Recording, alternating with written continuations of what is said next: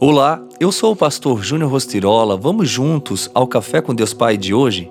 Chaves que abrem portas. De repente, houve um terremoto tão violento que os alicerces da prisão foram abalados. Imediatamente todas as portas se abriram e as correntes de todos se soltaram. Atos 16, 26. Esse é um texto muito conhecido que relata o momento em que Paulo e Silas milagrosamente são libertos da prisão.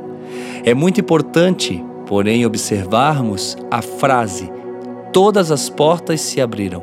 Pois não foi somente a porta do cárcere de Paulo e Silas que se abriu, mas todas as portas da prisão. Junto com Paulo e Silas, todos os outros encarcerados tiveram acesso à liberdade este capítulo tem duas coisas muito importantes que quero compartilhar com vocês. A primeira é a maneira com que Deus trabalha.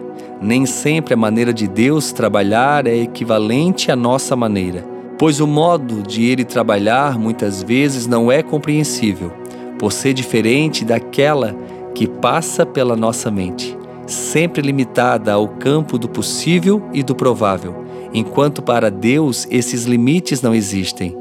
A segunda coisa que aprendemos é o propósito de Deus trabalhar, pois tudo o que ele faz é vinculado a um propósito, não existindo aleatoriamente acaso ou sorte. Ele é infinitamente poderoso e pode abrir as portas que nos aprisionam nos momentos mais difíceis e críticos da nossa existência.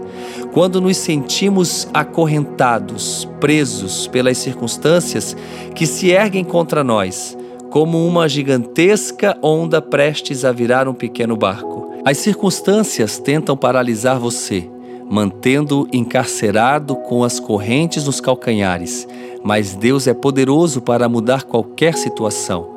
Não importa qual seja a prisão que o impeça de viver hoje, Deus tem poder para abalar todas as suas estruturas e abrir todas as portas que até agora estavam fechadas. E a frase do dia diz: Nenhuma tempestade dura para sempre. Pode ter certeza, Ele tem as chaves que abrem as portas para viver em liberdade. Não permaneça preso na sua mente, no seu coração, na sua vida por inteira. Simplesmente entregue tudo nas mãos do Senhor e Ele com certeza trabalhará e fará o melhor para você. Fica aqui o meu abraço, o meu carinho e tenha um excelente dia.